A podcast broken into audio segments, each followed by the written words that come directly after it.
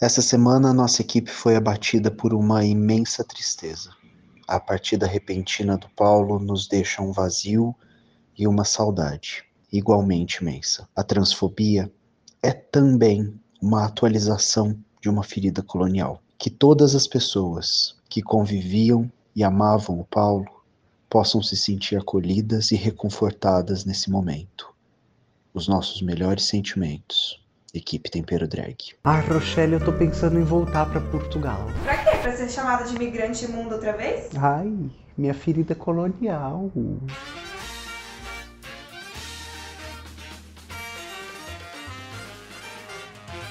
Bom, como você já deve ter visto em algum local desta tela, o tema do vídeo de hoje é ferida colonial. Não tem título duplo porque eu mudo de ideia como quem muda de roupa. A reflexão inicial desse vídeo, ela também parte daquela peça de teatro que eu já usei aqui para contar para vocês, do Márcio Abreu, chamada Sem Palavras, que eu assisti no Sesc Pompeia. É, existe um último solilóquio, antes da peça ser concluída, de uma atriz que diz que nós viemos de um país em escombros, que no Brasil uma das políticas que faz parte da nossa cultura é a atualização de uma ferida colonial que nunca cicatriza, mas encontra uma nova forma de ser explorada e aberta, nos fazendo sangrar e doer. A ideia de chamar esse vídeo de ferida colonial é tentar abordar dois aspectos da constituição da sociedade brasileira e, portanto, da sua cultura, e que aberta nos faz sangrar e sofrer. Uma possível base teórica para a gente fazer essa reflexão hoje é um professor do Departamento de Psicologia na Universidade de Columbia, em Nova York. O nome dele é Daryl Wing e ele faz publicações sobre um tema mais ou menos recente no debate social, que são microagressões. Eu também começo o vídeo com essa antologia poética chamada Volta para tua Terra. É uma coleção de poemas antirracistas, antimisoginia, antixenofobia de poetas em Portugal que não são portugueses. No livro, mas eu também vou deixar alguns artigos do professor aqui, ele reflete sobre o que é essa coisa chamada microagressão. O Daryl Wing-Su, ele vem de uma família sino-americana, então de ascendência chinesa, mas nascido e criado nos Estados Unidos. E como ter essa herança chinesa fazia com que ele fosse tratado de forma diferente. E a quais violências ele estava submetido submetido que eram insidiosas, né? Elas vinham disfarçadas. Nossa, você fala tão bem inglês. E ele nasceu nos Estados Unidos, ele foi alfabetizado em inglês. Olha, aqui a gente fala assim. Em outro lugar a gente fala assado. Eu tenho um amigo que está agora na Alemanha e ele estava me contando que na região da Bavária, mais para o interior, né, não no, no, centro cosmopolita, Berlim, mas à medida que você vai para o interior da Alemanha e é reconhecido, reconhecida como imigrante, como estrangeiro, as pessoas falam com você com um alemão errado não poder fazer isso. Haja de tal forma, faça de tal jeito. Aqui fazemos assim como se a gente precisasse ser escolarizado num jeito ou outro de existir. Os três tipos de microagressão, eu estou tentando englobar o assunto, que o Daryl Wing vai, vai tipificar, são microassaltos. E eles se parecem com coisas que a gente já deu nome e inclusive já criminalizou ao redor do mundo. Então o microassalto, ele é declaradamente racista, é misógino, transfóbico, é, a gente já tem nome para ele, dificilmente ele passa despercebido percebido. Agora, o microinsulto é esse lidar com o diferente numa categoria de outro. E esse outro é um outro desvalorizado. O microinsulto, ele costuma estar camuflado.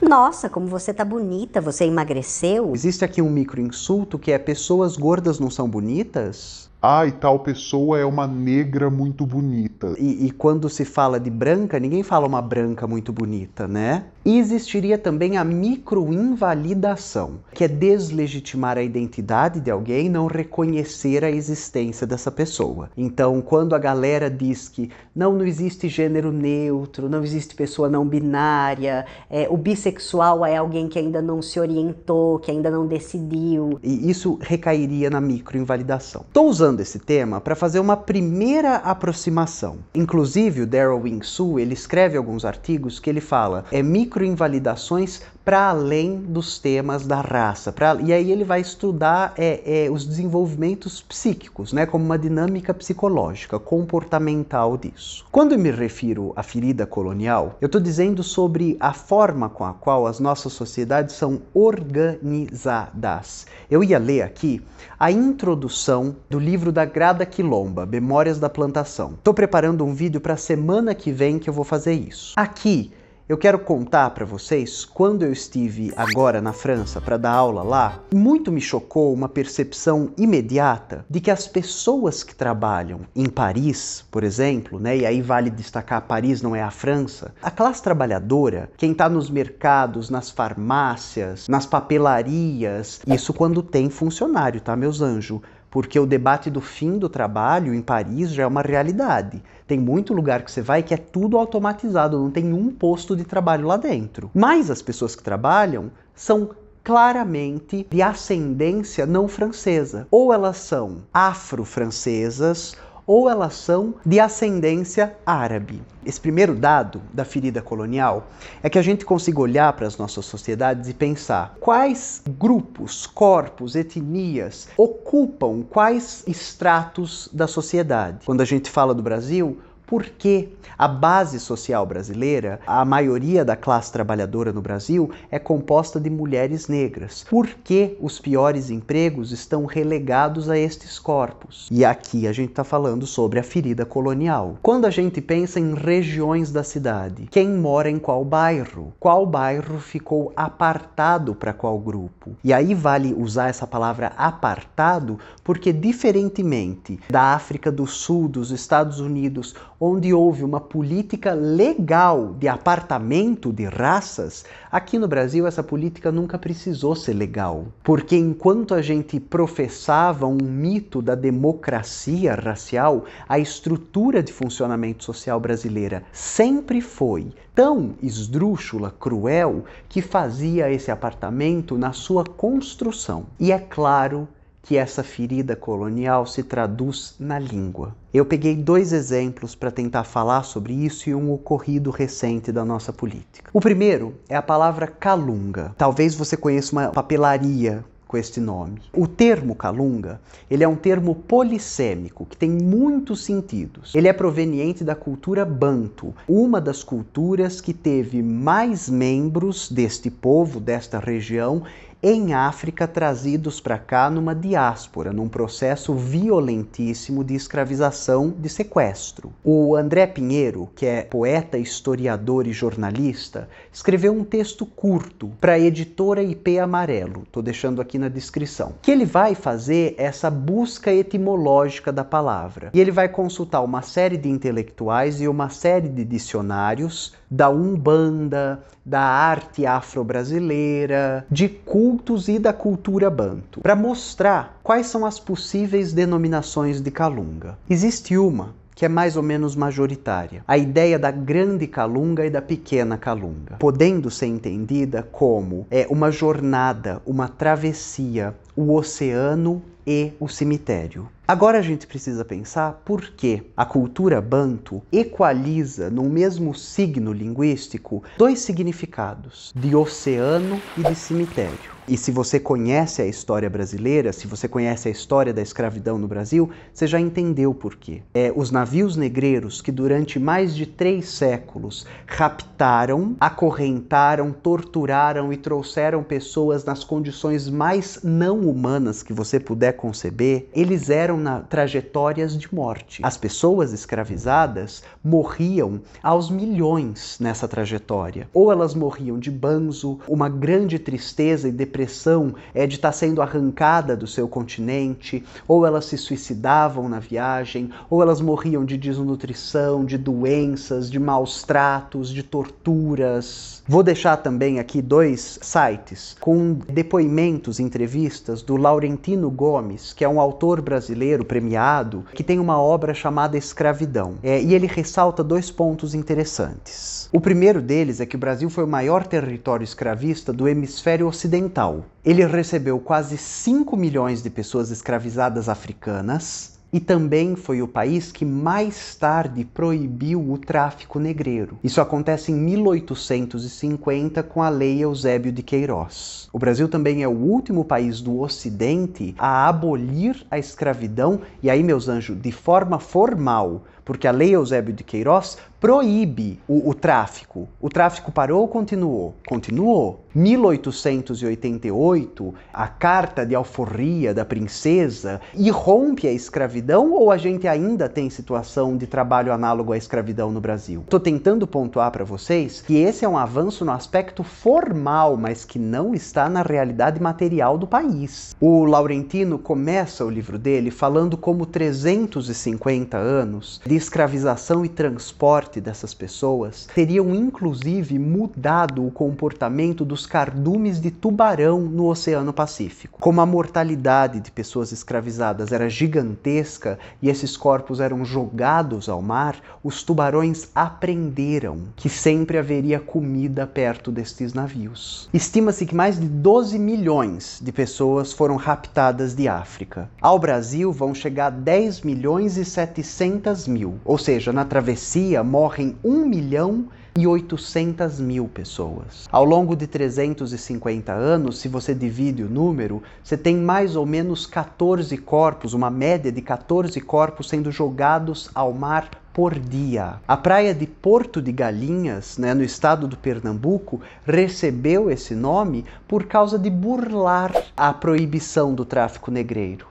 Eles continuavam recebendo pessoas escravizadas naquele porto e criaram um código ah, chegou galinha nova no porto. Essas pessoas escravizadas agora eram trazidas em navios que transportavam galinhas. E claro, a presença de tubarões na região está intimamente ligada ao descarte de corpos ali feito. É muito importante que eu consiga pontuar isso.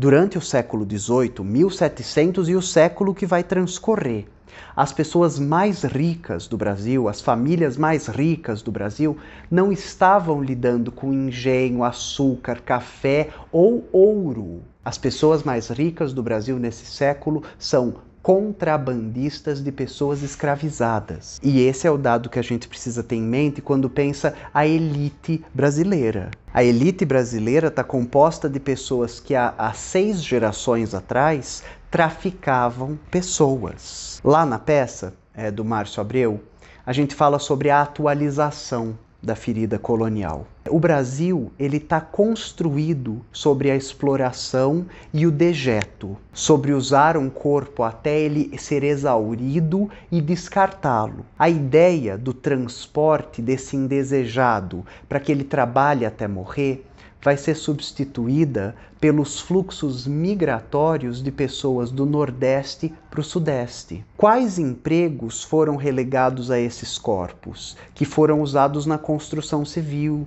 que se transformaram em porteiros, em domésticas, em babás? Agora, no início desse ano, 2022, o Bolsonaro fez uma live na qual ele se dirigia a um dos seus assessores como pau de arara. O pau de arara é a atualização de uma ferida colonial do navio negreiro. Essa travessia de morte forçosa e forçada que aconteceu durante três séculos no Brasil é substituída por outra, que sob uma nova roupagem opera um mesmo terror colonial, a não consideração de alguns corpos como humanos e a sua superexploração até a morte. Brasília tem o um monumento aos candangos. O que é um candango? Esse corpo não humano que vai construir a cidade, que vai ser exaurido no trabalho da construção civil e que depois não vai ter acesso a morar na cidade, mas vai ser escoado para as periferias, para a cidade satélite em volta de Brasília. Ao chamar uma pessoa de pau de arara,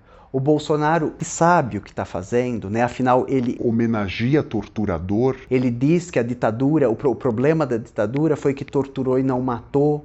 É, ele diz que a gente não devia correr atrás das ossadas da ditadura, porque quem gosta de ossada é cachorro. A Ana Laura Prates, uma psicanalista brasileira que eu amo, uma grande amiga, alguém em quem eu me inspiro muito, ela tem um trabalho dentro do Fórum do Campo Lacaniano, um seminário no qual ela trabalha a Antígona e a teoria psicanalítica. E ao falar sobre esse crime contra os mortos, ela volta para o Bolsonaro, para essa atualização, para essa fora-clusão. O Bolsonaro é alguém incapaz de respeitar a morte, a dor e a tragédia. Pau de arara também é um termo polissêmico. Ele pode designar uma técnica de tortura usada na ditadura ou esse tipo de transporte precário que usava a carroceria de um carro para amontoar pessoas do Nordeste e trazê-las até aqui embaixo do sol, passando frio, fome, insolação, calor, é, morrendo na viagem. E eu estou deixando na descrição dois materiais um relato do Museu da Imigração que narra as experiências do pau de arara e um artigo do professor Marcelo Eduardo Leite, ele é professor na Universidade Federal do Cariri, e da Leilane Alves Vieira, que era na época doutoranda na UFMG, que contam sobre o discurso acerca do pau de arara, que na época que eles vão analisar, né, numa revista específica, era entendida como uma tragédia brasileira. Existe um produto de cultura no Brasil, nos anos 60, importantíssimo para a gente entender né, do que, que a gente está falando, que é o show Opinião. Era um show de teatro musical que estreia em 63, meses depois do golpe militar no Brasil. Ele é produzido pelo Teatro de Arena, no Rio de Janeiro, e dirigido pelo Boal, Augusto Boal, um dos maiores intelectuais e dramaturgos que o Brasil produziu. O elenco original era Nara Leão, que vai ser substituída pela Maria Bethânia depois, o João do Vale e o Zé Quete. Esse show termina, a última música do, do teatro musical se chama cicatriz. Mas aqui eu quero falar com vocês sobre Carcará. Né, que inclusive é o compact disc de estreia da Betânia para o público. O texto do espetáculo foi escrito pelo Armando Costa, o Oduvaldo Viana Filho e o Paulo Pontes. A gente entende esse show, esse movimento de cultura, né, a música de protesto, como um dos pontos mais importantes da cultura brasileira, da música popular brasileira. Existe um determinado ponto da canção no qual a Nara Leão ou a Maria Bethânia dizem o seguinte: Em 1950, mais de 2 milhões de nordestinos viviam fora de seus estados natais. Mais de 10% da população do Ceará emigrou, mais de 13% do Piauí, 15% da Bahia e 17% de Alagoas. Falar sobre a atualização da ferida colonial é olhar para como a estrutura brasileira muda muito pouco desde a invasão do território até o século XXI. O Brasil opera numa lógica colonial, de periferia do capitalismo e de superexploração da sua força de trabalho. O Brasil não é e nunca foi um país de democracia racial. O Brasil é um dos países mais violentos, xenofóbicos e com ódio a populações periféricas e empobrecidas do planeta. Desvendar a ferida colonial é ir na contramão de que ainda hoje a gente tenha o vice-presidente do país falando que não existe racismo no Brasil é ir na contramão de um discurso liberal que prega que qualquer pessoa que se esforçar em se plantando dá, é o país de oportunidades, é o país do futuro. Não é. O Brasil é o país do passado mal resolvido. E enquanto, como sociedade, a gente não se debruçar sobre essas questões e não reparar as dívidas históricas que o país tem com as classes que foram subalternizadas e os corpos que foram explorados, não existe futuro para esse país. Bom, é isso. No vídeo da semana que vem eu vou falar um pouco sobre a Grada Quilomba em Memórias da Plantação e este livro que acabou de sair da Rita Segato pela editora Bazar do Tempo, A Crítica à Colonialidade em Oito Ensaios. A gente vai ler e discutir o ensaio sobre o Édipo Negro. Estou deixando assim de antemão para vocês poderem ler antes do vídeo. É isso, moçada. Um beijinho. Tchau.